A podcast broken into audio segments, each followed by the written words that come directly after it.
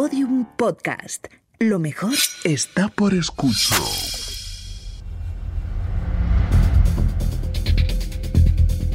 Estimado señor fiscal, por la presente le hago partícipe de una serie de informaciones que han llegado a mi poder y las cuales pongo en su conocimiento por si los hechos a los que aluden fueran constitutivos de algún tipo de delito.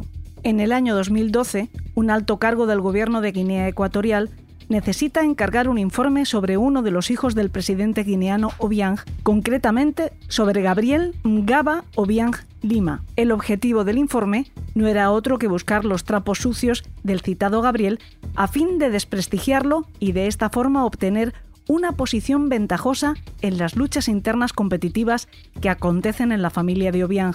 Los guineanos mantenían una buena relación con el entonces comisario del aeropuerto de Barajas, Carlos Salamanca, el cual, al parecer, les realizaba favores en numerosas ocasiones, tales como ir a recoger a altos cargos a la puerta del avión utilizando coches policiales o bien facilitar la entrada de dichos ciudadanos extranjeros cuando carecían de los requisitos necesarios para superar el control de fronteras, por ejemplo, carencia del visado en vigor. Es de resaltar que un vehículo de marca Porsche Panamera, el cual era inicialmente propiedad de los guineanos, acabó en manos de Carlos Salamanca en el año 2012, si bien, aunque lo conducía, nunca lo registró a su nombre en la DGT, temeroso de que la ostentación del mismo le fuese perjudicial. Finalmente, el señor Salamanca vendió el vehículo a uno de sus clientes con el que mantenía una estrecha relación, un ciudadano chino vinculado a Gaoping.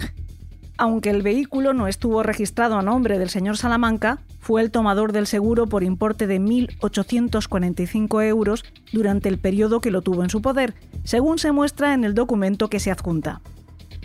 Por tanto, cuando los guineanos le preguntaron al comisario Salamanca sobre la posibilidad de realizar un informe sobre Gabriel, este le remitió al también comisario José Villarejo, presidente del grupo Zenit, con sede en la Torre Picasso de Madrid. Este último, junto con su socio Rafael Redondo Rodríguez, fueron los que formalizaron una propuesta económica para la realización de los trabajos por importe aproximado de 4,5 millones de euros, según se describe en el documento 3. Básicamente, se trataba de un pago inicial global de 1,7 millones de euros por la elaboración de un informe, más un seguimiento anual de 3,6 millones de euros. A título confidencial, la propuesta incluía unos anexos que se adjuntan en el documento 4, bajo el epígrafe El Proyecto King, donde se detallan unas fases de realización en las cuales se realizarían seguimientos, interceptación de comunicaciones, obtención de informaciones bancarias y otros elementos de privacidad personal relativas al objetivo Gabriel. Villarejo y sus socios solicitaron que el pago fuera diversificado a diferentes destinatarios y no solo a Zenit. Es de destacar, por si tuviera relación con el blanqueo de capitales, que parte de estos pagos se realizaron en unas cuentas corrientes radicadas en el extranjero, principalmente en el país de Panamá, las cuales se relacionan en el documento 5. Las transferencias bancarias más relevantes son las siguientes.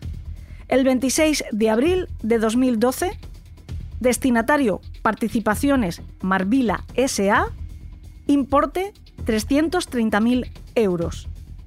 El 27 de abril de 2012, destinatario Financiera Uruplan SA, importe 435.000 euros. El 8 de mayo de 2012, destinatario Participaciones Marvila SA, importe 485.000 euros. Finalmente, Villarejo entregó el informe sobre Gabriel, el cual se adjunta como documento 6, además de comprometerse a realizar una campaña de desprestigio mediante filtraciones interesadas a los medios de comunicación. De otros encargos similares y en base a las transferencias realizadas, se ha podido averiguar que la relación de entidades offshore que utilizan Villarejo y su socio son al menos las relacionadas en el documento 7.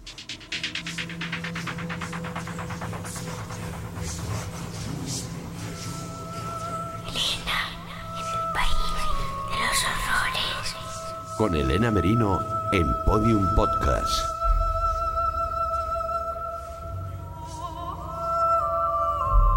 Hola a todos, ¿qué tal están? Esto que acaban de oír es el texto más o menos íntegro de la denuncia más o menos anónima, aunque iba firmada por una tal Asunción Emba, que salía de la central de Seur en A Coruña el 25 de mayo de 2017 y llegaba a Fiscalía Anticorrupción al día siguiente, desatando, por fin, los perros de la justicia contra uno de los entramados criminales más complejos amplísimos y temibles de cuantos han sucedido en una democracia. Y contra su capo, sobre todo contra su capo, el excomisario de la Policía Nacional, José Manuel Villarejo. No se puede decir que fuera exactamente el comienzo, pero sí fue lo que permitió empezar porque esta denuncia condujo por fin a su detención el 3 de noviembre de ese mismo año, de 2017, y permitió empezar a judicializar una trama que en la actualidad ha tenido que ser dividida en más de 30 piezas judiciales. Y lo que te rondaré, Morena. A partir de esta denuncia, Villarejo tuvo que enfrentarse a una primera acusación por organización criminal, cohecho y blanqueo de capitales que posteriormente se ampliaría hasta 14, que son a los que se enfrenta hasta ahora tres delitos de cohecho, ocho de revelación de secretos, uno de falsedad documental, uno de organización criminal y otro de blanqueo de capitales. Pues hoy, en Elena en el País de los Horrores, vamos a hablar con el pirotécnico que prendió esa mecha que desencadenó la tremenda traca Villarejo que todavía está resonando y fuerte en nuestros oídos. Y no fue una mujer, ni se llamaba Asunción, ni era guineana, como ya se pudieron imaginar por las pistas que había dejado en la documentación de la denuncia los propios funcionarios que se encargaron de ella. Era un hombre con una dilatada experiencia en servicios de inteligencia que se topó con la información sobre Villarejo casi por mera casualidad y que un poco llevado por la pasión y otro poco llevado por su deber ciudadano decidió preparar un pequeño dossier muy bien argumentado como ya han escuchado y abrir, como digo, la caja de los truenos. Él es David Rodríguez Vidal. Hola, ¿qué tal? ¿Cómo estás? Hola, muy bien. Eh, te decía yo antes fuera de micro que mm, apenas me ha dado tiempo a procesar no solo toda la historia de Villarejo, que yo creo que estamos mm, prácticamente todos los españoles igual, es complicadísima, no, no quiero ni pensar la que tienen encima todos los eh, jueces, fiscales, etcétera, todos los que están implicados en esta macrotrama brutal que yo creo que es única. No sé si eh, solo en la historia de España, desde luego, en la historia del mundo probablemente. No sé si hay algo tan complejo como esto. Sí, yo no sé si habrá alguna, algún caso, digamos, más grande, no sé, Malawi o un país así bananero, pero desde luego lo de aquí es increíble, sí, sí. 30 piezas, 31 llevaban ya.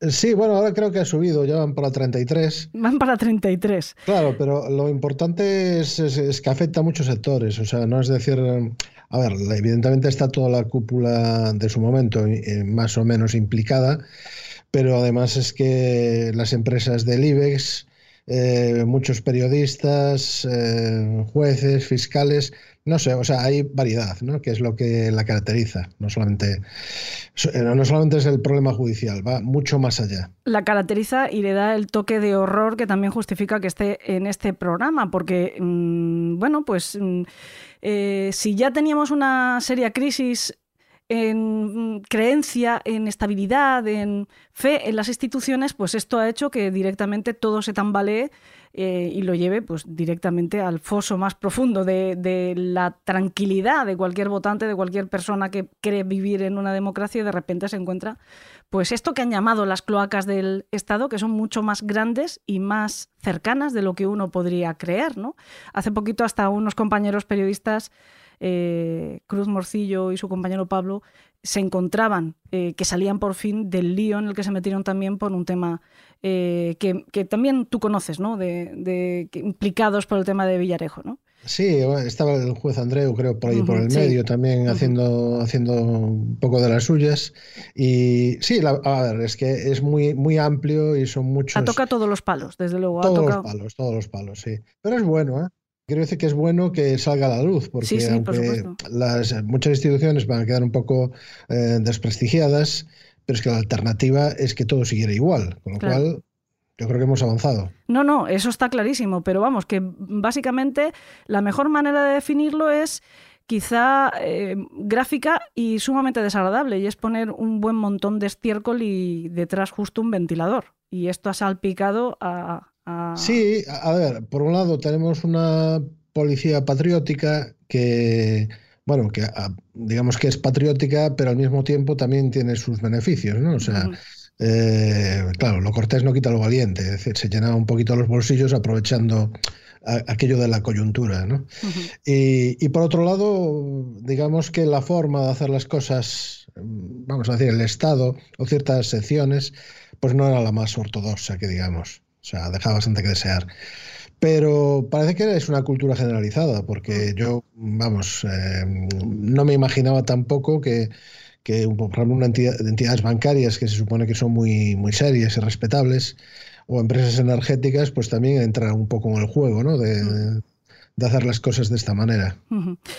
Y todo eso, todo esto que estamos hablando, eh, se consigue judicializar eh, precisamente gracias a ti Sí, y a tu iniciativa absolutamente particular, que es lo más sorprendente y admirable Sí. de todo, ¿no? sí, y bueno, y, y es algo que nadie cree, además. O sea, claro, porque dependiendo, dependiendo un poco de, de- de- de las teorías de que estaba el CNI detrás, algunos, luego o las teorías de, de medios de la derecha o teorías de medios de la izquierda, cada uno cuenta la historia un poco, la feria como le ha salido, ¿no? Pero lo más triste es que, es que no tenía nada que ver. O, o sea, sí es cierto que había, pues, pues bueno, un escenario, ¿no? Con distintos actores que estaban enfrentados entre ellos y demás. Pero lo triste de todo esto es que no fue na- absolutamente nada de eso, sino que esto fue una iniciativa de, vamos a decir, de dos personas, ¿no? O tres, eh, a lo sumo. Que, digamos los, los protagonistas. Los Eh, protagonistas, pero no en la iniciativa, porque alguno se ha visto forzado en esa iniciativa, ¿no? Eh, Sí, bueno, también, también es verdad, sí, sí. Ahí, a ver, por un lado, el que eh, tenemos mm, al que me convence, ¿no? Al que me da el discurso del bien y el mal, Sí. Que es el comandante de, de la Guardia Civil, porque si no me da el discurso del bien y el mal, yo mismo hubiera pasado, porque ya se lo había comentado a la policía por activa y por pasiva y habían pasado de mí, entonces dije, bueno, pues mira, esta no, esta no es mi guerra, ¿no? Y luego, eh, bueno, a ver, no voy a decir a regañadientes porque entiendo que sí había un temor razonable, por otro lado, y le costó un poquillo al denunciante mm, arrancar, ¿no? Por así decirlo. Pero una vez arrancó, lo hizo bien. O sea que luego al final confesó todo lo confesable y también, pues evidentemente está ahí, ¿no? Ujú. Y luego finalmente, pues, en fin, yo un poco fui el que, el que planeé la jugada. ¿no? Al final el que diste la cara, ¿no? Porque aunque Sí. la famosa denuncia, y ahora si te parece vamos a empezar a contar la historia precisamente por ahí, porque sé que la has contado muchas veces, pero es la mejor manera, yo creo, para, eh, ya que la historia es bastante complicada, para intentar que todos nos quede más o menos claro cómo se va construyendo esta historia, porque esa denuncia no deja de ser un poco la punta del iceberg. Es verdad que ya andaban rondándole a Villarejo, pero no habían conseguido atraparle. Y esta es la historia que varias veces en distintas entrevistas tú has mencionado, la, sombra, ¿no? el fantasma de, de, Al Capone, de cómo se pilla también al gran capo de, del crimen organizado de los Estados Unidos de, más famoso de todos, que es Al Capone, que pese a la larga lista de delitos que había cometido, al final le pillan por, por evasión de impuestos, ¿no? algo parecido, o blanqueo de Sí, capitales o algo así. ¿no? Efectivamente, sí. Y sí. con Villarejo ha pasado algo así, aunque ahora la lista de sus, de sus delitos creo que alcanza 14 o una barbaridad semejante, pero bueno, al final lo han podido, lo pudieron pillar precisamente por esa denuncia y, y la denuncia se construye eh, de una forma casi casual, ¿no? A través de, bueno, pues de que te van a contratar tus servicios, porque tú tienes eh, pues un trabajo, es verdad que tú has estado vinculado a CNI y por lo tanto tienes unos conocimientos y una experiencia que han sido imprescindibles para poder hacer todo esto. Eh, conforme se conoce un poco esa biografía tuya, en, por ejemplo, en tu libro eh, Diario de un espía, me parece que, que, es el libro que ahora ya está imposible de encontrar. O si No, no, no, imposible, ahora- hay que pagarlo no. a huevo de a, a precio de huevo de pato, ¿no? Sí, es un sí, incunable. eh, eh, sí, porque bueno, la- le retiré los derechos a la editorial precisamente con la finalidad en breve de, sacar un libro actualizado y bueno, y contando eh, en ese diario las últimas que hice. Que, seguramente me recuerde más por estas últimas que por las anteriores. sí. Bueno, es que las has liado, la has liado como, como se hizo famoso el, meme ese, ¿no? Pollito la que has liado, ¿no? Sí, sí, aquí se ha liado buena. ¿Cómo, Se, ¿Cómo se monta esta subtrama dentro de la macrotrama de Villarejo? Bueno, a ver, aquí hay dos, fases, ¿no? Una, fase eh, en la cual, bueno, nada, me invitan a una comida, me mencionan, o sea, que, no tenía nada que ver con Villarejo ni con todo esto, simplemente que a uno de los guineanos le habían bloqueado 7 millones de euros en las Islas Seychelles y entonces estaba buscando, eh, bueno, a, a, ver cómo se podía resolver el tema, ¿no? Y yo les, les, dije, bueno, que conocía a unos americanos que eran especialistas en estas cosas y demás, ¿eh? pero eh, les pasé un presupuesto y no, no, lo aceptaron, con lo cual me desentendí. O sea, no, no llegaron a ser mis clientes. Tú actuabas eh, entonces pues como una especie de consultor, ¿no? Y llegan a ti a través de otra persona que conoces, que es también el abogado de la persona que se comunica. Sí, el abogado fiscal, porque digamos que en este caso el denunciante pues lo había trincado Hacienda por sus malabarismos, ¿no? En concreto tenía una, una, asesora muy particular, creo que era la misma que le llevó a Mario Conde y alguno más, el del Betis y así, o sea que ya tenía eh, se especializaba en estas contabilidades creativas y le fue un poquito mal ¿no? con la agencia tributaria. Entonces eh, fue cuando me contrataron a, Luis Ruiz, que es, bueno, es amigo mío, para que, bueno, a ver cómo arreglaban el tema con Hacienda, porque Hacienda venía, venía por ellos ya eh, a por todas, ¿no? Y entonces me llaman a mí, pero no por nada de eso. en paralelo tienen este otro problema, ¿no? Que, que el cliente del cliente de tu amigo tiene congeladas las cuentas en Seychelles y necesitan un consultor, que en este caso eres tú, a ver si tienes un consejo para darles, ¿no? Y tú pasas ese presupuesto. Exactamente. Y entonces, en el transcurso, bueno, porque, no sé, creo que me, invitó a comer, no sé, fueron siete veces o así en Madrid. Y, por cierto, comí muy bien, ¿eh? no, porque, mira, una vez fuimos a tomar unos vinos y pagó creo que 1.500 euros. Eh, no está mal no está mal, ¿no? Entonces, por eso digo que las comidas, bien, ¿no? O sea, ahí no había ninguna queja. Bien. Eh, entonces, me comentó lo de Villarejo. Entonces yo oí, eh, dije, a ver, un comisario de policía en activo que, que pagó 5 millones a unos guineanos por hacer un trabajo eh, pues bastante de aquella manera, ¿no? O sea, esto me sonaba muy raro. Y yo todavía colaboraba en aquel entonces con la policía entonces le dije, hombre, pues, ¿te importa darme más datos y tal, no? A ver, yo esto lo llevo muchos años haciendo, eh, también sé hacer bien esto de, de sonsacar un poco así la información. Pero aquí era fácil porque tenía cierto, bueno, voy a decir cierto resquemor, así con, había tenido un roce, porque como Villarejo era un poquito bravucón, pues habían tenido un problema ahí con un retraso, un pago, bueno, que en pocas palabras, que se llevaba regular, ¿no? Tampoco, no es que fuera una cosa grave, pero eso ayuda bastante, porque yo siempre digo que cuando le tienes manía a alguien, eh, pues es lo mejor para obtener información. O sea, esa es uno, una de las motivaciones más, más exquisitas que hay dentro del mm. mundo de la inteligencia. Sí. Bueno, entonces me dio unos datos, pocos, o sea, unas cuantas eh, transferencias, unas empresas que estaban en Panamá. Eh, dije yo, hombre, 5 millones enviados a Panamá, esto pinta muy bien, ¿no? Y a ti lo que pasa es que simplemente ahí se te desata el instinto. O sea, eh, no hay más, no es como, han pretendido, lo que tú decías antes, ¿no? que han pretendido, que hay una conspiración. No, no, en esta fase 1 es un poco de formación profesional. Veo que alguien puede dar una información, eh, creo que puede ser de interés para la policía, de los cuales aún cobraba, aunque fuera poco en aquellos momentos. Y entonces dije yo, va, pues vea, me da la información, yo se la doy a la policía y todos felices, ¿no? O sea, aquí ¿Qué pasó? Que la policía ni caso. O sea, no voy a entrar en detalles, pero básicamente eh, no. O sea, sí, sí, ya te llamaremos, sí, sí, esto es muy interesante, no sé qué. Nada. O sea, la policía no, no tenía ningún interés.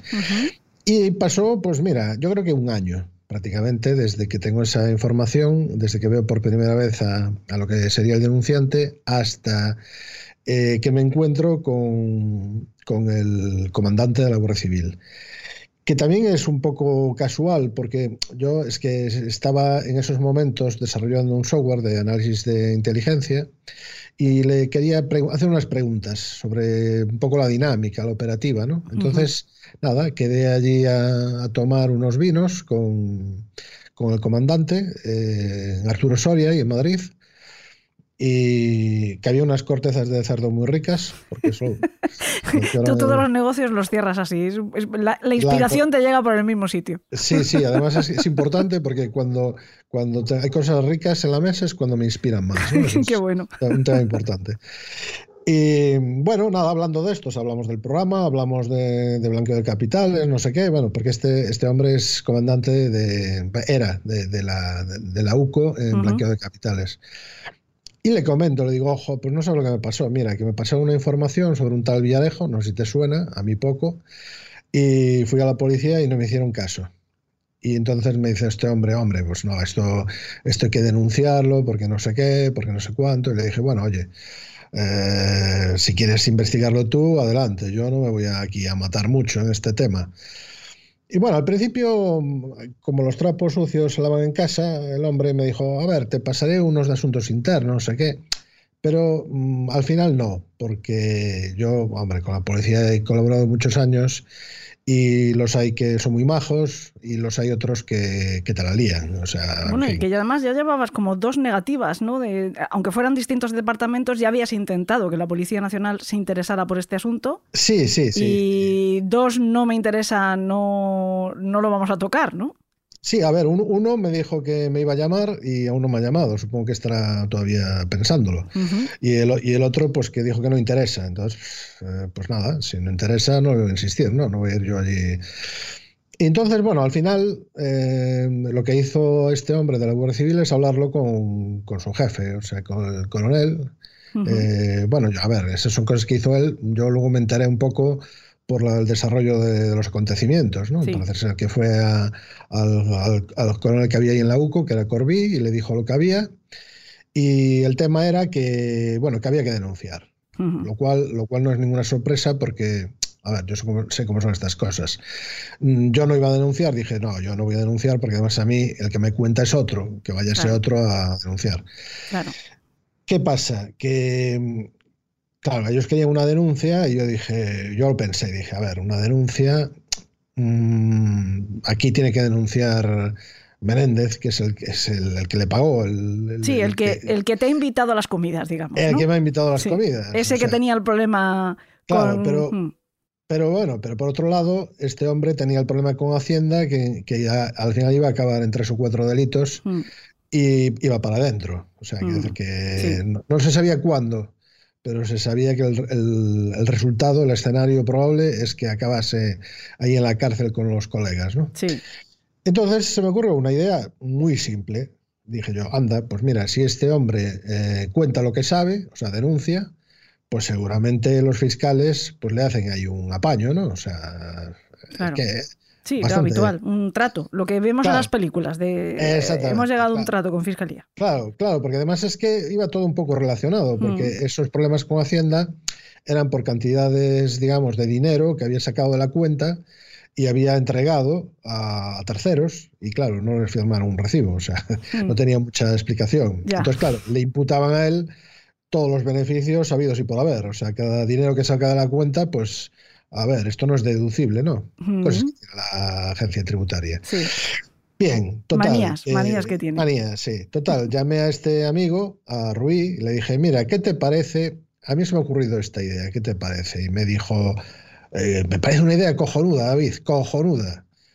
Y le dije yo, vale, pues ahora se lo voy a decir a, Menéndez, ¿no? Porque al fin y al cabo era el, el que tenía que hacerlo. Entonces, bueno, se lo expliqué, en principio le pareció bien. Y volví a llamar al comandante, le dije, pues venga, organiza ahí una, una reunión ahí en anticorrupción, que va el hombre, denuncia y todos felices, ¿no? Y me, me, bajé a Madrid para preparar un poquito los papeles, para ver qué papeles se podían meter, que también estaba ahí el comisario Salamanca, que también eh, dejaba supuestamente entrar gente, ¿no? Y, y, y, se dejaba querer, Entonces, bueno, pues iba, iba todo unido, ¿no? Mm. Ese, ese costó un poco relacionarlo porque, por ejemplo, le había regalado un Porsche, pero no estaba a su nombre. Lo que pasa es que al final apareció que era el tomador del seguro. O sea, se mm. le pudo ahí atar un poquito el tema. Bien, nada, me hablé con Menéndez, preparamos ahí un poco un tocho de documentación para entregar en, en fiscalía. Quedamos a las, a las ocho y media ahí en Luchana, a las nueve y media teníamos la cita con el comandante. Y cuando llegué allí al, a la cafetería, pues apareció, aparecieron, bueno, realmente eran dos abogados más, uno que, era, que ya conocía, que era Javier, el amigo de, de, Menéndez, y uno que no conocía de nada, que por lo visto era un penalista, un tal José Miguel o algo así. Y ahí la conversación fue mal, o sea, fue mal, porque el José Miguel le decía que, que, lo iban a matar, que iba a aparecer atropellado, que, que, era toda una trampa, que estaba loco, que cómo iba a enfrentarse con, con, toda la cúpula policial. En fin, se pasó una hora diciendo estas cosas. El resultado, que yo haría lo mismo, evidentemente, es eh, yo no voy ahí ni de coño. O sea, claro.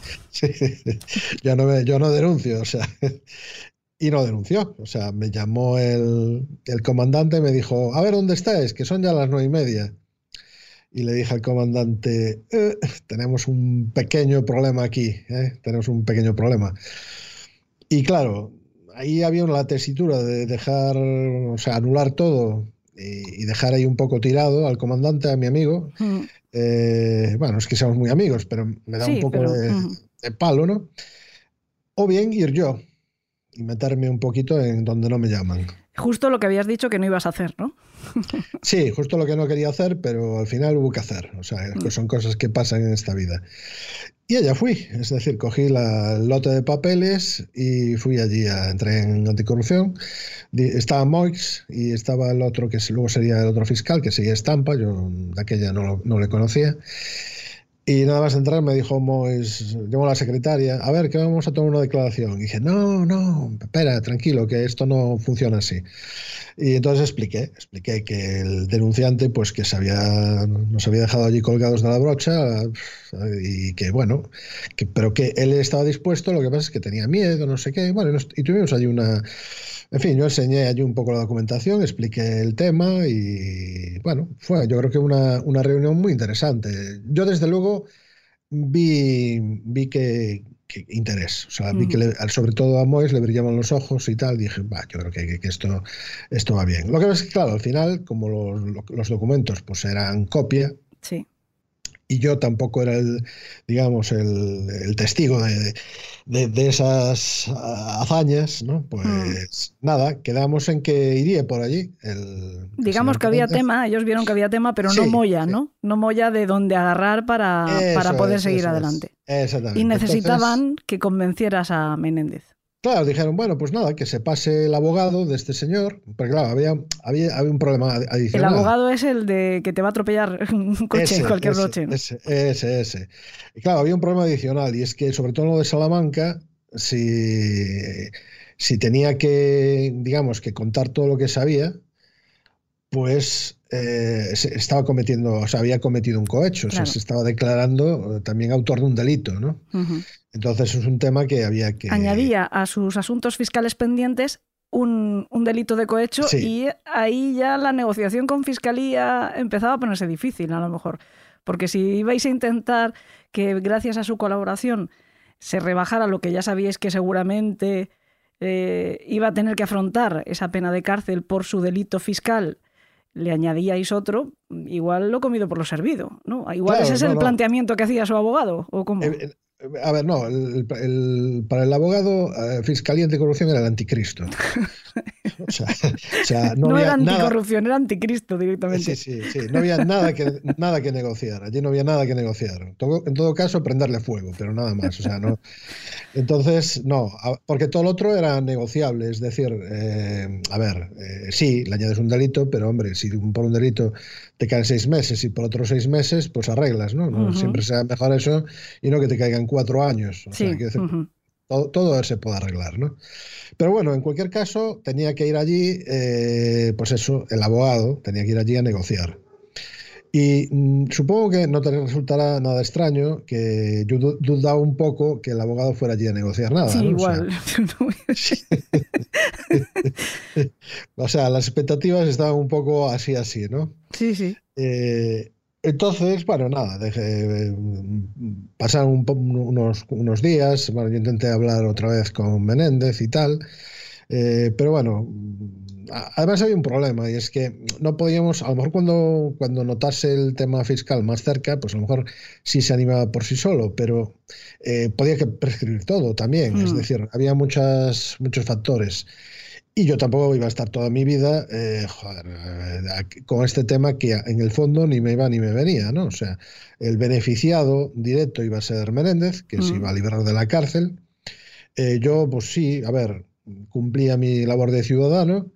Eh, supongo que para el comandante de la Guardia Civil, pues le vendría bien también, o sea, era un, un éxito, por así decirlo, de la, de la Guardia Civil. Eh, pero eh, en el fondo yo, pues, en fin, ¿no? o sea. Tú habías llegado allí de casualidad, como quien dice, te habías encontrado Claro, con a ver, aquello. Que sí, que lo, que, lo, que lo pasaba muy bien, que echaba de menos porque ya llevaba desde el 2013 sin cosas del CNI, entonces pues echaba un poco de menos la opción y todo esto, y, y yo me lo pasaba muy bien, o sea, no, no voy a negarlo, pero una cosa es pasárselo bien y otra cosa es seguir dándole vueltas a un tema que no, que no iba a ningún sitio. Mm. Entonces ahí eh, pasamos al plan B, el anónimo. ¿eh? Eh, te iba a decir que tú cambias, o sea, cuando te planteas esos, esas disyuntivas, es lógico, ¿no? Esto no me va ni me viene, echo de menos la acción, pero bueno, no estoy como para meterme en estos líos. Y sin embargo, tomas la decisión mm, radicalmente opuesta. Y es, mm, no estoy para meterme en estos líos, voy a ver si me meto del de fango hasta las orejas. Oh, no exactamente, no, no, porque... A ver, Sí, lo eh, haces bien, porque el anónimo está muy bien pensado, pero también el anonimato dura lo que dura, ¿eh?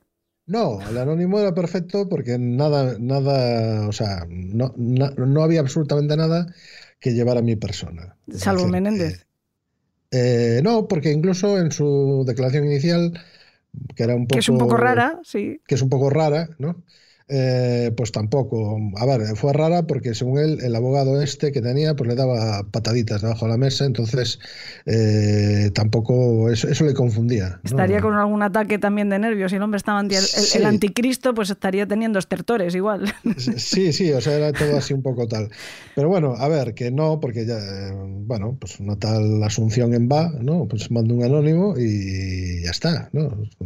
Hombre, a ver, hay, hay, hay- esto de mandarlo, poner la dirección de una comisaría, yo creo que fue un detalle bonito. Sí, no está todo muy bien pensado. Está muy bien pensado y se nota mucho en la manera en la que planeaste, además en un tiempo récord, cómo ibas a enviar el anónimo. Se nota mucho la veteranía y los espolones, porque ahora contaremos un poquito, aunque sea brevemente, pues eso que has mencionado varias veces, porque además en los titulares has aparecido varias veces como el espía o el exespía que encerró Villarejo. Y efectivamente es que tú tienes mucha experiencia trabajando para el CNI, aunque en ese momento exactamente ya no lo hicieras, ¿no? Ya eh, fueras, pues en todo caso, una persona con experiencia como espía, pero que ya no espiabas. O No, no, no, o sea, de, de aquella no había, no había, bueno, desde muchos años atrás no había, desde el 2013, pues no tenía contacto. Pero además es que la propia redacción del Anónimo, yo, yo lo hice pensando también un poquito en el día que saliera a la luz, ¿no? Que Mm. fuera sencillo de entender, que fuera asequible, no sé. No, a mí O sea- me has facilitado las cosas. Hemos empezado el programa con, con, ese, con esa denuncia anónima precisamente porque se entiende muy claro toda la trama. Se puede seguir a la perfección toda la historia ¿no? que te fue contando Menéndez Sí, sí. y que tú además dejas muy clara para que se pueda ir siguiendo, eh, comprobando los datos, eh, buscando las cosquillas a cada uno de ellos y atando bien la investigación que tenía que hacer otro después, ¿no? Sí, y luego, a ver, eh, por ejemplo, en el teléfono, poner el número de teléfono. Bueno, realmente hay dos. Un, un- el número de teléfono eh, auténtico, que pertenece a alguien de, de Zenit, o sea, del denunciado, ¿no? Sí, Pero que de va la empresa de. Villarejo, ¿no? Sí, exactamente, pero que va tachado para, bueno, para que tachado, pero se podía leer. Y, y luego el mismo teléfono, pero cambiando dos dígitos, ¿no? Y eso además es que alucinaron en colores en, en fiscalía, ¿no? O sea, porque nadie entendía muy bien que hacía allí el teléfono del denunciado, ¿no? O sea, No, en- las pistas que tú fuiste, las miguitas de pan que fuiste dejando falsas, falsas pero a, a medias, ¿no? Como el nombre de, de Asunción MB, MBA, Sí, ¿no? Es sí, sí, sí, Asunción en Va, sí. MBA que existe. eh, Eh, bueno, no, a ver, existe una persona parecida. existe el nombre, ¿no? Existe el eh, nombre sí, relacionado con la trama de los guineanos. sí, Hay alguien que se llama sí. así también. Hay- sí, sí, eso además apareció en los Pandora Papers o, Mm. o algo así. O sea, es decir, eso es de otro tema de, digamos, de blanqueo de capitales, ¿no? Un poco del, del dinero que distraen los, los guineanos en ese país, ¿no?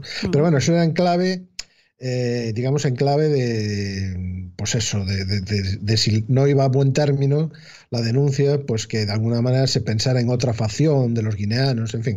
Eh, digamos que cada cosa pues tenía una razón de ser, no es que, Mm. a la venga, voy a poner ahí una dirección cualquiera. Y, y la dirección de la, de la comisaría, además, es que eso ya lo dije en el, en el juicio, es que no me gusta hacerles perder tiempo a los Claro. investigadores.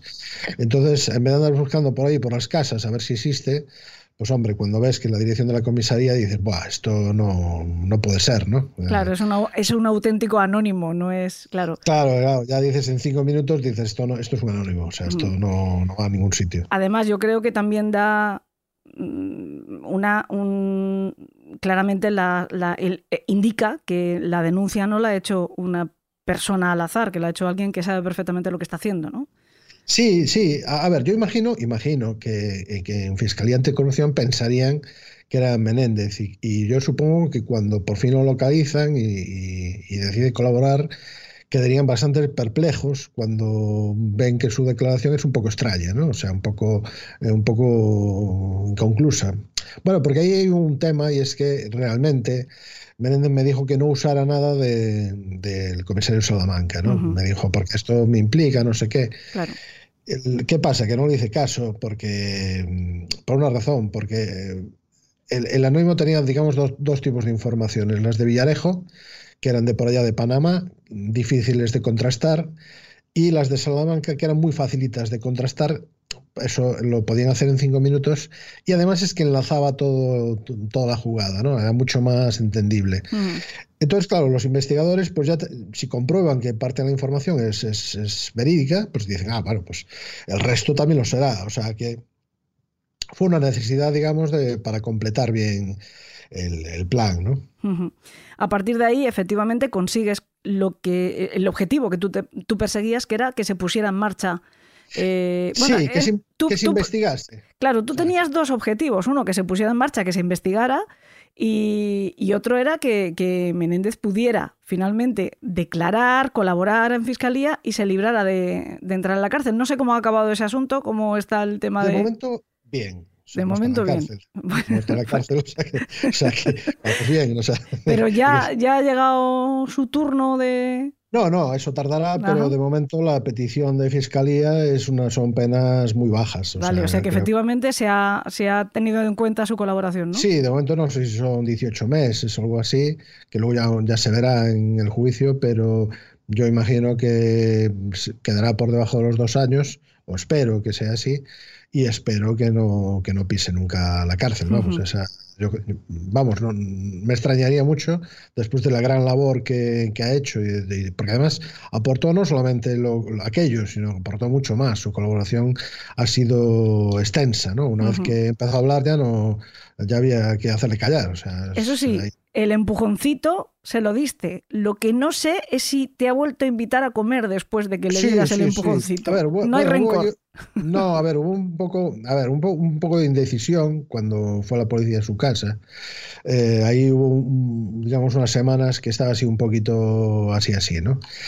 Pero, claro, luego es que ahí hubo otro factor, eh, y es, eh, ¿por qué? Porque todo, yo me, digamos, que salí a la palestra cuando hace El Mundo un reportaje, ¿no? Eh, diciendo que yo fui el que hizo el anónimo. Y es que en ese momento, esto fue, bueno, yo no sé si hice bien o hice mal, pero mm, había declarado de una forma un poco, vamos a decir, eh, balbuceante, ¿no? Eh, y tenía que ratificarse, además en breve, y no parecía estar el tema, no sé. Y yo tenía la sospecha, que a lo mejor infundada, eso ya no lo sé, de que iba a seguir corriendo. O sea, Sí, porque había- eh, en había esa, precedentes. mm, esa declaración que hemos mencionado varias veces, que es du- dubitativa, que es confusa, de Menéndez, que le pillan por sorpresa, en principio, la denuncia es como si lanzaras un, un mensaje dentro de una botella, ¿no? Tú lanzas la denuncia anónima, ella sigue su curso, tú te olvidas, bueno, te olvidas, desde luego no tienes más noticias porque para eso es anónima y no hay forma de que te puedan decir qué, qué curso lleva. Eh, Menéndez está también a, a uvas. No sé si tú le llegas a decir en algún momento, oye, que igual he hecho esto. No sé si Eh, se lo llegas a decir. Sí no, Ajá. porque no quería tampoco que se preocupara, ¿no?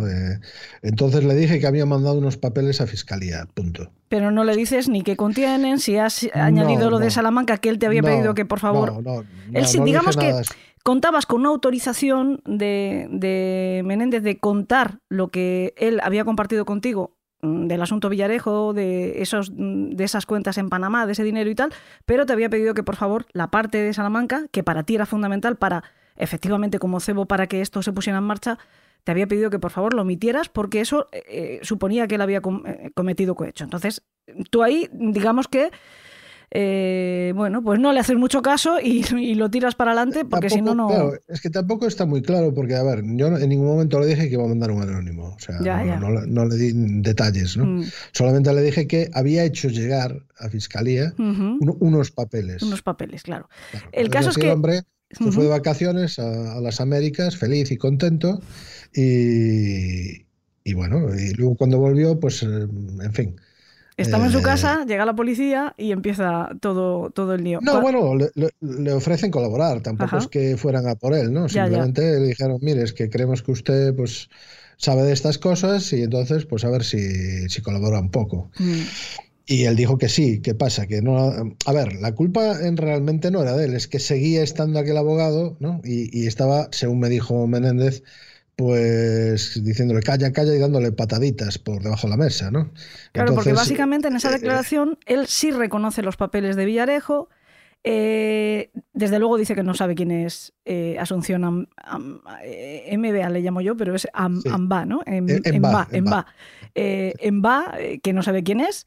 eh, una y otra vez dice que no sabe quién es. Le preguntan, ¿pero esto dice que ha salido de su despacho? Sí. Entonces, ¿sabe quién ha podido hacer esta denuncia? Igual sí, igual no. Al final reconoce que sí sabe quién puede haber sido pero que él no sabe nada de los papeles de Salamanca, Sí, que son correctos, es, sí. dice. Son Sí. correctos, pero no sé qué son. Pero ¿cómo que no sabe si son correctos? ¿no? Sí, sí, es Porque un poco así. no sabe cómo desvincularse, pero al mismo tiempo no, no quiere eh, desbaratar Claro. la investigación, ¿no? El, el caso es que, a ver, ahí es cuando tomo la decisión eh, de, de- bueno, dije, a ver, voy a hacer algo para que, digamos, por así decirlo, en los objetivos recaigan en mí y no Ujú. bus- estar buscando a ver, a ver cómo fue todo esto. Entonces, bueno, hubo una parte de casualidad y, y otra no tanto. Es decir, hubo una parte que dije, bueno, pues mira, voy a salir en los medios diciendo que yo fui el autor de esta denuncia y así me enfocan a mí y por lo menos durante un tiempo, pues el denunciante está tranquilo mientras va cogiendo, ¿no? Ujú. Eh, la parte de casualidad es que me llamó el Ildefonso, el diario de crónica del mundo, eh, para preguntarme otra cosa que no tenía nada que ver. O sea, me llamó y me dice, oye, mira, eh, hay unos perros que han atacado una vieja por ahí por tu zona, tú podrás preguntar a alguien de la Guardia Civil a ver si sabes dónde están, no sé qué. Y entonces yo le dije, "Ah, pues mira, de los perros no, pero si quieres te digo quién, quién fue el autor del anónimo del tema de Villarejo. Me imagino que se quedó de pasta de boniato. Sí, sí, se lo, le tuve que mandar hasta los justificantes que, que, que no. A ver, que él más o menos me conocía y había tenido, habíamos tenido ya alguna otra experiencia en cuando vino aquí a Coruña por una, por- bueno, había participado en la liberación de una chica nigeriana, no sé qué. A ver, él un poco ya me conocía, pero aún así dijo, joder, ¿tienes algún papelito? O sea, no vaya a ser. Bueno, entonces ahí, pues nada, me autoidentifiqué como tal y bueno, y, y todo fue bien. Oye, que a lo mejor fue innecesario, a lo mejor realmente, pues este hombre no, pues se hubiese declarado bien sin necesidad de hacer esto y se hubiese ratificado sin necesidad de hacer esto. Pero de hecho en la segunda declaración eh, fue ya mucho mejor, ya explicó todo mm, como tiene que ser, mandó Ujú. muchos más papeles y a partir de ahí la colaboración con la con, con anticorrupción fue plena, ¿no? O sea, es decir, que bueno, cambió totalmente la, la situación. pero bueno, yo lo hice así, o sea, es, así. Entonces ahí pues mm, sí puse un poquito los focos. De todas formas, ahí, a mí, ahí ya me importaba menos, porque, a ver, yo en la primera anónimo la razón es, eh, no, es para, para ocultarme de anticorrupción ni para ocultarme de la Guardia Civil, obviamente. No, porque además ya tenían, ya ellos mismos podían haber deducido quién, quién, podía haber sido, porque tú ya habías estado allí, y habías estado con el fiscal, habías estado con tu, con tu amigo, el coronel, el coronel de la Guardia Civil, ¿no? Eh, claro, es que, a ver, mi, mi, temor era mm. que no se investigara nada, como era muy habitual en, ese, muy habitual en este país, y que aún encima me viniera a romper las piernas. que el, el, ojo de Sauron eh, se girara hacia ti, ¿no? Claro, exactamente, sin estar eh, ningún plan, o sea, es decir, sin, sin que lo estuvieran investigando ni nada, ¿no? O sea, porque, hombre, una vez lo investigan, bueno, ya la situación cambia ya no solo por él, sino por toda la cúpula, todos los compinches que tenía eh, en la, cúpula policial, ¿no? Porque al fin y al cabo, bueno, él tenía su parcela de poder, pero sus amiguetes no eran un poco de pavo, o sea, tenía, tenía unas cuantas agarraderas, ¿no? Y ahora que están casi todos en el banquillo de los acusados, pues hombre, ya la situación pues ha cambiado sustancialmente. Sí, porque otra de las cosas que yo te quería preguntar eh, Menéndez tenía un miedo, el abogado tenía mucho más, está claro, eh, pero bueno, Menéndez tenía un miedo justificado hasta cierto punto. Y de hecho, totalmente. Tú sabes que te has enfrentado a una persona que es peligrosa. Yo te quería preguntar cómo de peligroso es Villarejo o cómo de peligrosa es la organización eh, a la que Villarejo pone cara. A ver, yo creo que en su momento, es decir, en el momento que hacen la operación, era muy peligroso.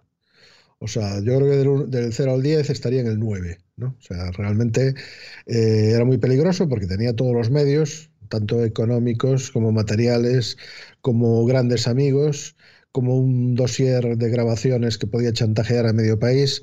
Es decir, lo miraras por donde lo miraras, pues era un tipo peligroso, ¿no? O sea, eso es así. Eh, el, abogado, a ver, lo que pasa es que también Menéndez cambió de abogado, gracias a Dios. Es decir, también al final, bueno, cambió, renunció el, hombre. no podía más. El, de las patadas, sí, el de las patadillas debajo de la mesa renunció al final a su defensa.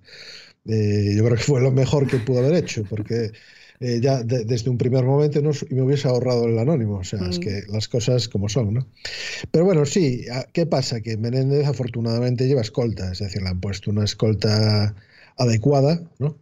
Y, bueno, yo creo que también eso le, inspira mucha tranquilidad, ¿no? Que, no le pasen, de que no le pasen desgracias, ¿no? ¿La sombra de Villarejo sigue siendo alargada? Yo diría que a estas alturas no, a juzgar por los intentos estos que están saliendo además eh, últimamente, porque los cartuchos que está quemando son de ya de bajo nivel, ¿no? O sea, no veo que tenga tampoco ese material.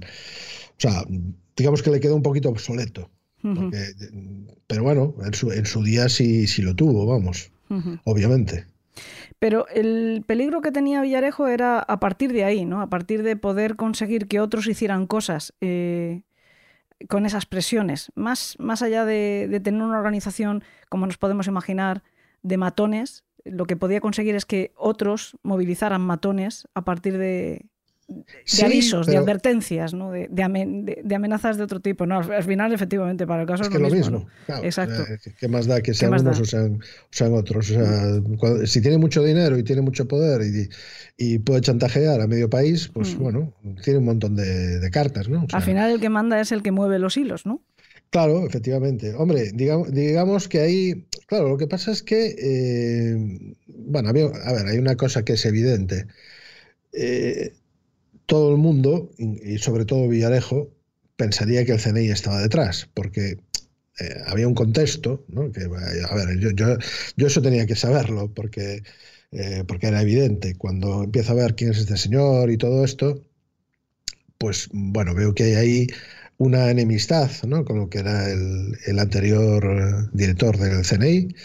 Eh, veo que había pues una serie de, enemistad también con determinados eh, eh, medios o con determinadas personas, bueno, que tenían sus, guerras, ¿no? sus Y entonces, bueno, es evidente, es evidente que todo el mundo pensaría que el CNI estaba detrás, por el hecho de que yo, pues hasta el año 2013, estuve trabajando para el CNI. Entonces, la gente, a ver, yo, yo lo veo demasiado obvio, ¿no? O sea, si ese era el plan, lo veo demasiado obvio.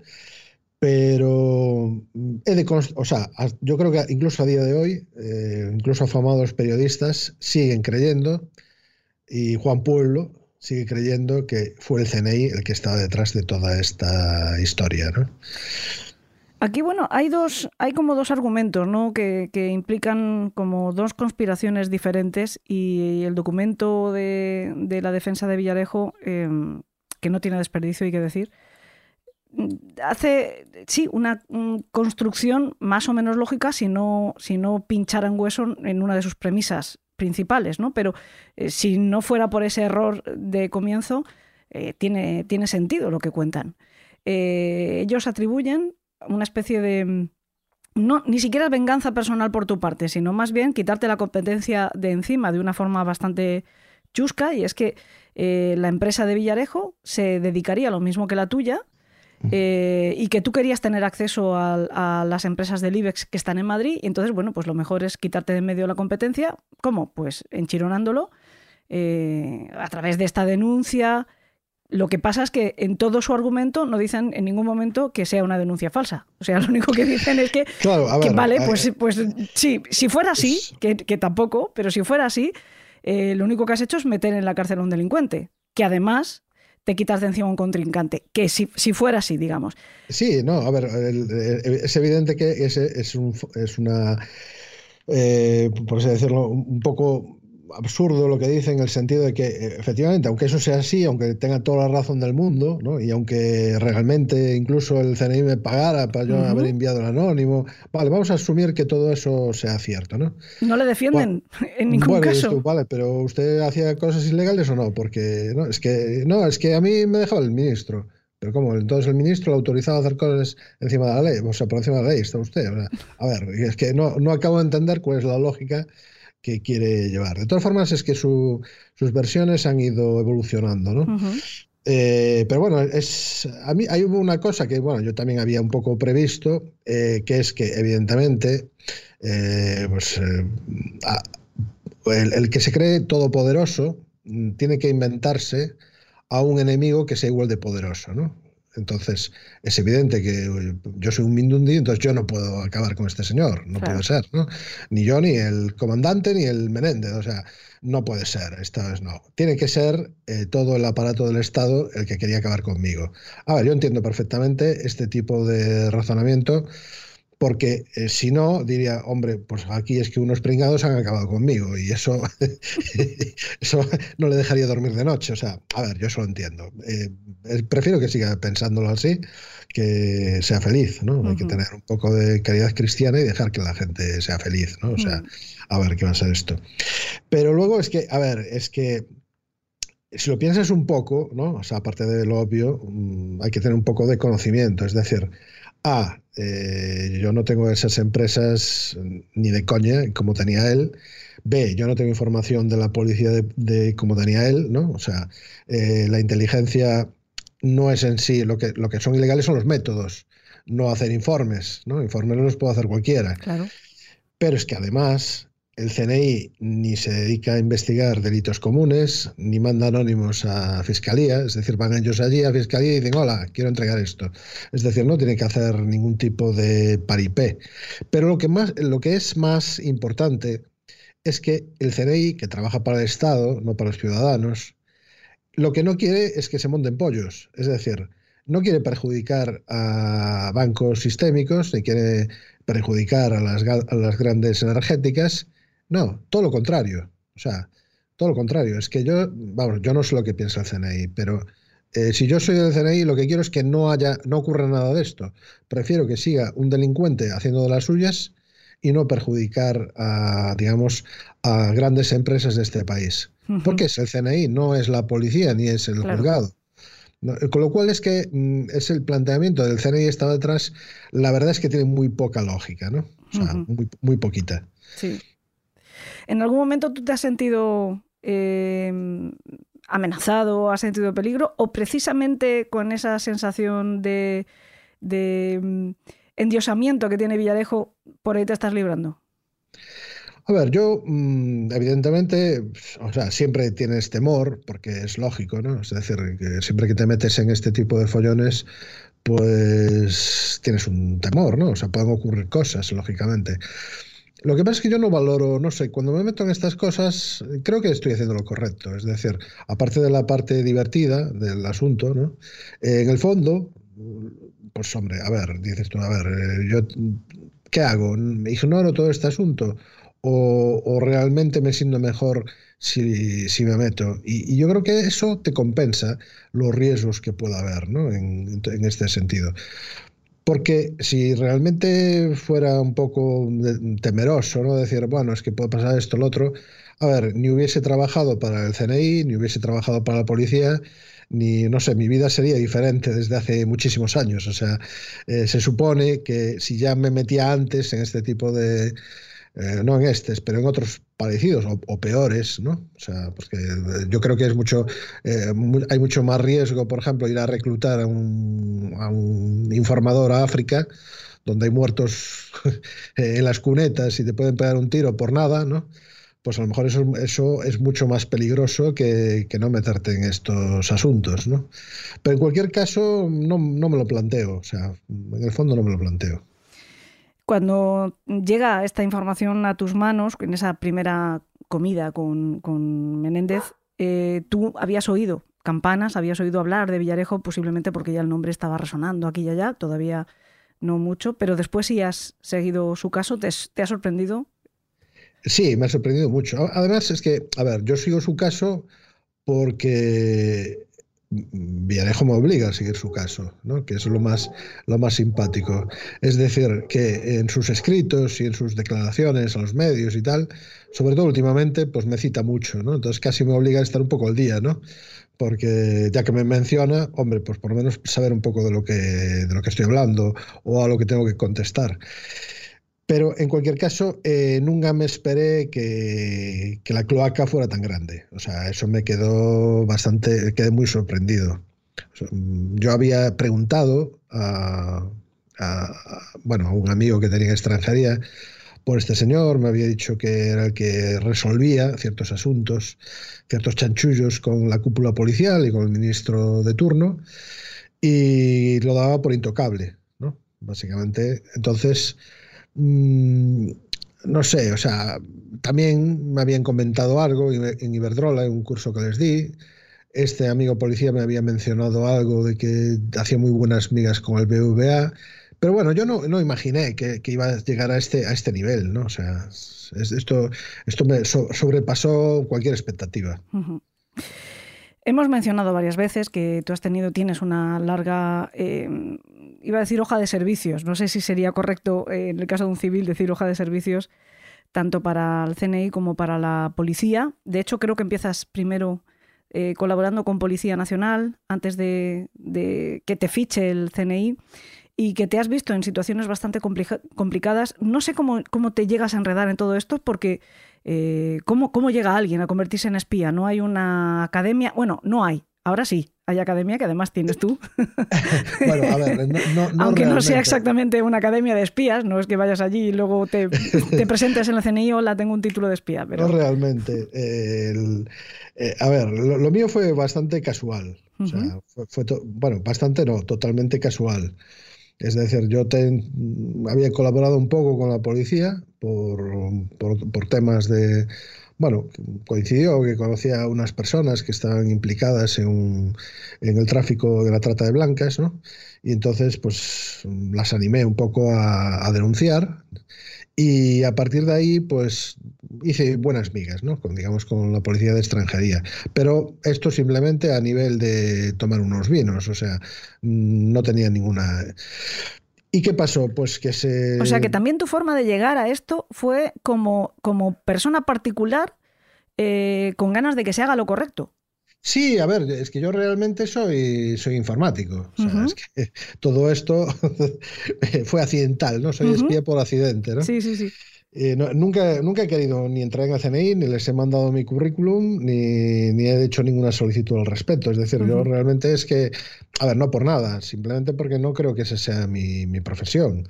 Y por la misma razón, pues tampoco se me ha ocurrido nunca opositar para, para la policía. ¿no? Sí. O sea.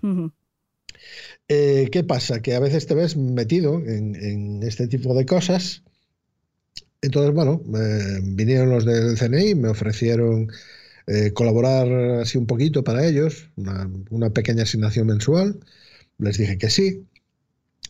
Luego coincidió que me llamaron de la policía de, Madrid y ya me plantearon una cosa más seria, que si podía ir a África reclutar gente, porque ellos querían hacer informes de situación, no sé qué. Les dije que sí, pero ahí ya me pusieron una cantidad, bueno, digna, digamos, al mes, ¿no? Luego volvieron los primeros, los del CNI, que dijeron, oye, ¿y eso que haces para la policía? ¿Por qué no lo haces para nosotros? Y digo, joder, ¿por qué no me lo habéis pedido?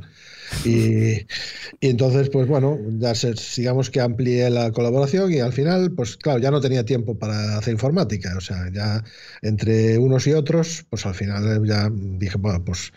Y entonces durante una década, o algo más, ¿no? Pues tu- tuve que vivir de esto, prácticamente. O sea, Pero además, eh, inventando cómo hacerlo. Porque a ti te, te piden que hagas eso que no habías hecho nunca y que nadie sí, antes, ¿no? Sí, sí, bueno, a ver, ahí eh, afortunadamente el enlace del, del CNI, eh, cuando le dije, oye, mira, que esto, esto necesito aquí un poquito de conocimiento, eh, el hombre me dio bastantes buenos consejos, ¿no? Ujú. Y los primeros años sobre todo. Este señor, bueno, desgraciadamente ya ha fallecido, pero me ayudó bastante, o sea, porque me contaba, pues, "Oh, mira, esto, pues, intenta hacerlo así, eh, y me dio, bueno, muy buenos consejos, ¿no? Ujú. Y luego es cuestión de práctica, porque al final es que tampoco, a ver, por muchos manuales que leas, eh, esto hay que experimentarlo y no hay, no hay un, digamos, un, un curso, ¿no? Que digas, ah, mira, ya está, ya, esto ya, ya es, no. O sea, tienes que ir experimentando y tienes que ir acostumbrándote, ¿no? A hacer ciertas cosas. Lo mío eran fuentes humanas, básicamente. Eso me parece fascinante también, eh, eh, precisamente eso, ¿no? Porque, eh, no sé, quizá por casi por deformación profesional, de tanto leer sobre procesos judiciales de crimen, de crimen normal, no tipo Villarejo, no madejas enormes en las que te ves envuelta y casi no puedes salir. Eh, estoy todavía buscando la ventanita para volver a sacar la cabeza. Crímenes más o menos mm, eh, fáciles. Mm, Yo siento cierto, siempre cierto reparo, cierta, no sé si llamarlo casi prejuicio ante el testimonio de personas. Eh, sí. Parece como poco fiable y de repente eh, eh, me encuentro que la fuente humana es fundamental para, para, para tu trabajo, Sí, por ejemplo. A, ver, vamos a ver. En, en la actualidad, el 90 o el 95% de la información viene de fuentes abiertas, ¿no? ¿Qué pasa? Que al final, ese 5%, aunque dices, "Ah, es poco, sí, pero ese, eso es lo que marca la diferencia entre una información fiable o, bueno, o llegar a unas conclusiones correctas o meter la pata por completo. Y uno de estas, precisamente, una escenificación de, de esto que estoy diciendo ha sido en el, en el juicio este que, que está teniendo Villarejo, por una razón. Porque buscaron, ¿no? Su abogado, o él, no sé, en, las empresas que yo tenía, pues en el, en Borme, ¿no? que es un acceso público, y entonces pues se, se, se fijaron en un bufete de, que se llama For- Forcada y Rodríguez o algo así, que es de Barcelona, ¿no? Y entonces eso les llevó a la conclusión de que yo era abogado, porque claro, era en LinkedIn y no sé qué, ponía allí abogado ejerciente, número colegiado tal, de Barcelona. Y entonces, bueno, empezaron a montarse una película, ¿no? En función de estos datos. Y así me lo, bueno, tanto en los escritos como en el propio juzgado, o sea, en, en mi declaración me lo preguntaron, ¿no? Usted es abogado, usted eh, tiene un bufete de abogados, usted no sé qué. Y yo les dije, mire, es que esto, cuando se lo pides al, al Consejo Superior del Notariado, ¿no? o sea, fuentes reservadas, ahí no hay duda, porque pones el DNI y te dicen las empresas que tengo y las que no tengo. Pero cuando te vas a asesor o una de estas, pues te, te da los que se llaman igual que yo. Claro. ¿Qué pasa? Que hay otro señor que se llama David Rodríguez Vidal, pero no soy yo, y que tiene un bufete en Barcelona. Pues vaya por Dios. Entonces toda la película se, se te cae. ¿no? Es O que ellos, eh, aquí entraría el refrán, todo ese documento que ellos hablan de que tú quieres eliminar la competencia, etcétera, eh, se podría titular cree el ladrón que son todos de su condición, ¿no? Porque Villarejo efectivamente es abogado, tiene una serie de cosas, y ellos creen que habían dado con el, con el otro Villarejo, ¿no? Que en este caso sería Efectivamente, y no solamente eso, sino que se basaban en las fuentes abiertas. ¿Y qué pasa? Que pues, pues que sí, pero no. o sea, que sí, pero no, porque, a ver, las fuentes abiertas son muy bonitas, a mí yo las uso para darme pistas, para saber a dónde tengo que ir o a dónde tengo que ir a preguntar, pero al final tienes que hacer una entrevista o tienes que ir al sitio o tienes que mirar lo que hay, o sea, no te puedes basar en todo lo que lees, ¿no? O sea, no es decir, ah, pongo en Google y como me salen aquí 40 cosas, esto ya es la verdad divina. No, o sea, eso te da una pista de cosas que puedes investigar, que a lo mejor la verdad es, es totalmente lo contrario, ¿no? En, tus memorias, que bueno, a ver si, no sé si tienes más o menos idea de cuándo van a salir esa nueva entrega actualizada y mejorada, eh, remasterizada de, tus memorias. Eh, ¿Tienes idea más o menos? Pues hombre, no, le tengo que preguntar a Villarejo porque es que últimamente se, está, se está, o sea, cada, cada semana hace una cosa nueva. Y tienes que añadir un capítulo. no, a ver, yo no quería hablar de Villarejo, yo quería hablar de lo mío, pero claro, como, mira, dentro de unos días, pues me toca declarar otra vez, esta vez ante, ante García Castellón para no sé qué otra historia se le ha ocurrido a este señor. ¿no? Entonces, a, ver, a ver si me las deja concluir ya, por fin, y puedo eh, sacar. A ver, que yo quiero hablar de otras cosas, no es que vaya a hablar solamente de este tema, ¿no? Claro. Pero ya te digo, no depende de solo de mí, por lo, por lo visto. Pues es que precisamente de esas otras cosas que me parecen apasionantes, es que mm, yo creo que en un, solo programa del En el País de los Horrores eh, y más cuando hemos estado tanto rato hablando precisamente de Villarejo, que es pues no sé si decirte el hombre del momento o si su momento ha pasado ya, pero todavía estamos en este coleo, eh, pues es el, tiempo que hemos estado dedicando eh, en el programa de hoy, ¿no? Pero es que tienes, no, te diría, otro programa entero y más, porque hay una serie de eh, aventuras, anécdotas en tu propia biografía, luego especialidades de las que tú sabes investigar, de las que tú sabes indagar y de las que tú puedes aclararnos muchas cosas y hay una cosa que me, fascina cuando hablo con personas de verdad que se dedican a algo eh, que tenemos, pues si quieres, muy mitificado como puede ser la profesión de espía, ¿no? Y es que justo eh, eliminas leyendas sobre ello, nos bajas a pie de tierra y nos enseñas cómo se hacen las cosas. Y eso que tú estás hablando de la fuente humana, por ejemplo, eh, me da esa sensación, ¿no? Que hay mucha más humanidad detrás del espía que todo lo que nos está mostrando continuamente el cine al respecto, ¿no? Que parecen personas frías, distantes. y sin embargo, tú te has preocupado de cada uno de ellos, incluso hasta cuando alguna rara vez te han dejado mm, un poco descolocado mm, quienes mandaban por encima de ti. Aún así, tú has peleado y has tenido tus aliados para conseguir.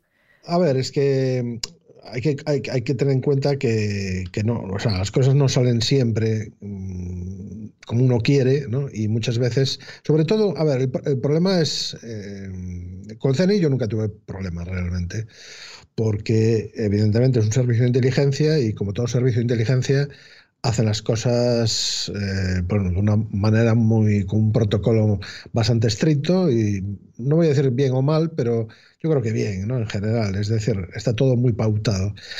Pero en cambio, eh, mi experiencia, por ejemplo, con la, con la policía es agridulce, ¿no? En este sentido. Por una sencilla razón, porque tú puedes llegar hoy a un acuerdo con, con, un comisario general de la policía y, y, ser de una forma que mañana cambia, o sea, gana otro partido político, a ese señor se lo calzan y ponen otro en su lugar, y el nuevo no respeta para nada ningún acuerdo que tuviera el anterior.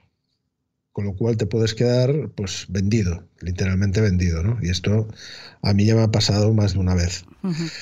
Entonces, pues bueno, es por eso, por lo que tienes que muchas veces eh, trazar un poco los planes, ¿no? Decir, bueno, ¿y si esto al final se tuerce? ¿Esto cómo puedo hacerlo? ¿Esto como lo otro?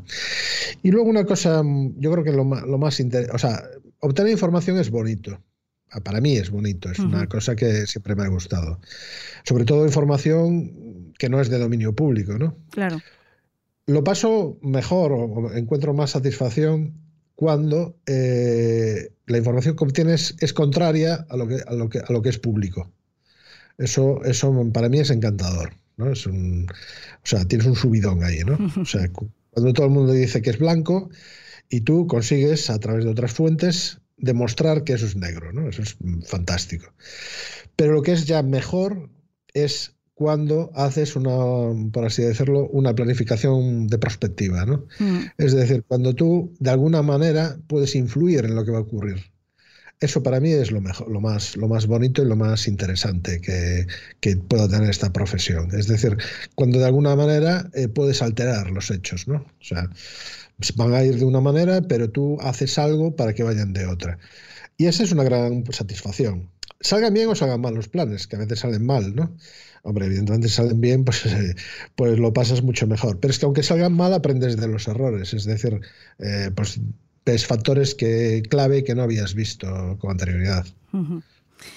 David, yo con todo esto lo que quiero decirte, eh, bueno, lo que quiero hacer es ponerte en un compromiso, si me lo permites, eh, también haciendo una prospectiva mm, y basándome en la amabilidad que has tenido conmigo hasta ahora. Te he dado la, lata varias veces ya eh, para conseguir, para, bueno, ver la fecha y todo esto para esta, para esta entrevista y para otra que, que tenemos pactada también para el video podcast que estamos preparando para la segunda temporada de Elemental. Bueno, pues te quiero poner en el compromiso, si me lo permites, ahora que te estoy grabando, de otra, que queda grabado, queda grabado. Que queda grabado de, bueno, pues que vuelvas a Elena del País de los Horrores para hablarnos de esas otras eh, facetas de, tu experiencia con, el CNI como espía, incluso con después de... salir de eso, porque bueno, pues ahí hay mucha mucha vida, además, creo que es la forma de, de hablarlo porque eh, es lo que yo he, sentido, ¿no? Em, conociendo todas, todas esas experiencias. Es, que yo creo que es importante divulgar, es decir, saber un poco cómo funciona esto de la inteligencia, cómo funciona de verdad, ¿no? O sea, cómo funciona la práctica, eh, qué, puede, qué podemos esperar tanto de los servicios de inteligencia como a un nivel empresarial o a un nivel de comunidad. Eh, en fin, eh, ¿qué puede hacer la inteligencia por nosotros? Y eso es un gran desconocido, porque la gente asocia inteligencia al método, digamos, propio de los servicios de inteligencia, que es el espionaje. Y es un error muy grande. Es decir, aquí los espías son una cosa destinada a los gobiernos, pero la inteligencia es un mundo muy bonito, ¿eh? que tiene muchas aplicaciones prácticas.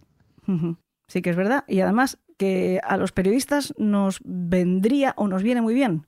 Sí, e- ¿Eh? explicar cosas, porque además eh, esto se notó además estos días con lo de Pegasus y todo esto, que al final parece que eh, la gente redescubre cuál es el, a qué se dedica el CNI, cómo lo hace, ¿no? Parece que nadie sabía muy bien y ahora que hubo ahí un, problema con, con, lo de Pegasus, pues parece que los periodistas se animan a enterarse, ¿no? Dices tú, joder, pues iba siendo hora ya de, de, que se enteren cómo, cómo funciona todo esto realmente. Yo no me gusta meterme mucho en... Otra de las cosas que tú dices es que no hay que perder el foco, ¿no? Entonces no me gusta salirme mucho del foco nuestro eh, y no he querido entrar mucho en el tema de Pegasus, pero más allá de que los periodistas parece que de repente se enteran de las cosas, también a veces los políticos, ¿eh? en el caso de Pegasus, eh, de repente también a veces los políticos y de los más los mandatarios incluso ¿eh? vamos a decirlo como son de repente los mandatarios pero la política ya todos sabemos cómo es no Jolín. Eh, la, o sea la política es como es y, los políticos hacen cosas bueno para digamos defender su, su puesto para defender sus ideas o bueno como quieras llamarle pero eh, yo entiendo que, en este caso, no sé, hay, otros elementos que son mucho más importantes, como es la, propia seguridad de la nación, o como es, no sé, eh, no considerar a un servicio de inteligencia como, como, como algo de lo que se deba temer o, o, que algo que nos deba preocupar, ¿no? O sea, cuáles son sus, por qué están ahí, cómo lo hacen, por qué lo hacen, ¿no? Eh, estas, estas, cosas pues, deberíamos saberlo, ¿no? Exacto, creo que efectivamente, creo que es necesario que todos sepamos cómo funciona, eh, que está en el marco de la legalidad, de una legalidad que no es cosa ajena del ciudadano, eh, que es una cosa que vivimos en una democracia y de repente no se puede cuestionar no se puede cuestionar simplemente por los intereses de unos y de otros. Sí, a ver. Esta, esta es la cuestión. Porque entonces eh, todo entra en crisis. Pero bueno, es que yo no me acabo de acostumbrar a esta etapa de la posverdad. Hombre, a ver, se, puede, se puede cuestionar. Lo que no se puede cuestionar es eh, sin conocer. O sea, tú no puedes, no puedes, cuestionar lo que no conoces, ¿no? Porque entonces vamos mal, ¿no? ah, yo no cuestiono, pero tú no Confuciano. No, pero a ver, pero esto está mal. Eso, eso es. eso es un poquito el tema. Pero bueno, ya ves que enseguida nos. Yo lo del foco lo llevo también regular. ¿eh? David, entonces mm, te pongo en ese compromiso. Vale, ¿eh? muy bien. Para que vuelvas a leer en el País de los Horrores, que además será un verdadero placer, como lo ha sido hablar hoy contigo. y yo eh, también encantado de, de, de. Muchísimas gracias. A vosotros. Un abrazo. Un abrazo.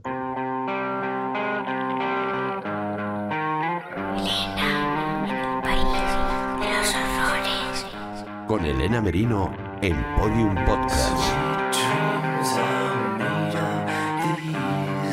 Bueno, señores, estamos ya en tiempo de descuento, pero antes de dejarles quiero hacerlo con una buena recomendación, porque otra vez HBO nos ofrece una serie que casi es obligatoria para los secuaces de Elena en el País de los Horrores y para cualquiera que le guste la intriga y el suspense, pero sobre todo lo es para aquellos que sean amantes de las buenas producciones televisivas, de las series que enganchan, de esas que se hacen mm, sin prisas, con actorazos, con buenos guiones y desde luego con una buena trama.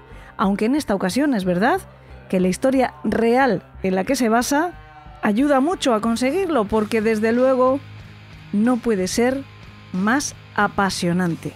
La serie en cuestión es The Staircase, el mismo nombre por el que se conoce la historia propiamente dicha o el caso real en el que se basa la serie, por cierto, muy fielmente. Se ha calificado como uno de los grandes misterios del siglo XXI, y no es porque se trate de un crimen sin resolver, sino porque el misterio es directamente si fue o no fue un crimen. El 9 de diciembre de 2001, los servicios de emergencia de Durham, en Carolina del Norte, en los Estados Unidos, atendieron la llamada de un hombre, un hombre bastante conocido en la ciudad, Michael Peterson, era muy conocido porque era un escritor de éxito, además columnista del periódico local, un hombre muy crítico con las instituciones, que se había postulado un par de veces a cargos políticos, en fin, que llamaba porque decía que su mujer estaba gravemente herida después de haberse caído por las escaleras.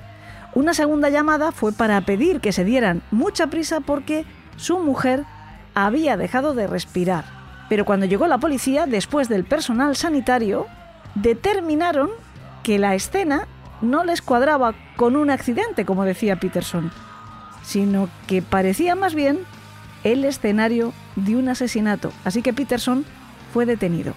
Y así comenzaba un caso judicial verdaderamente emocionante del que se ha hablado muchísimo, del que hay una serie documental hecha en tiempo real pero lo que nos ofrece ahora HBO es además un despliegue de talento con actores de la talla de Colin Firth en el papel protagonista de Michael Peterson, de Tony Collette como su esposa.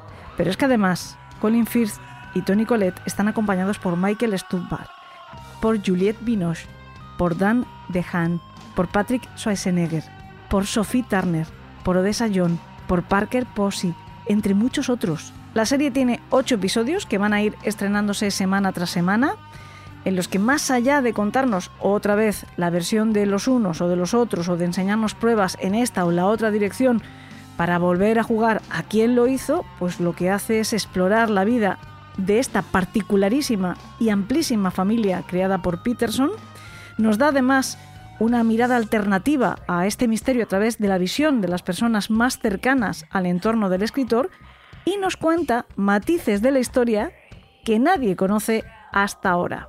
Voy a añadir para los más seriéfilos que la serie está escrita por Antonio Campos y Maggie Con. Y ahora solo espero, pues como siempre, que nos hagan llegar su feedback, que nos vayan diciendo qué les está pareciendo la serie. Bueno, y también espero que vuelvan la semana que viene, al menos los que sean mecenas. Bueno, qué demonios, espero que vuelvan todos convertidos en uno, en un mecenas. Ya saben que solo les costará un euro y medio al mes y que les dará acceso a todos nuestros contenidos premium, que son muchos cientos de programas sin exagerar como este que acaban de escuchar, o mejores, o peores, Eso ya lo dejo a su criterio. Esos contenidos premium ya saben que los encontrarán en nuestro canal de iVoox y en Apple Podcast. De momento, muchas gracias por habernos encontrado ya hoy aquí.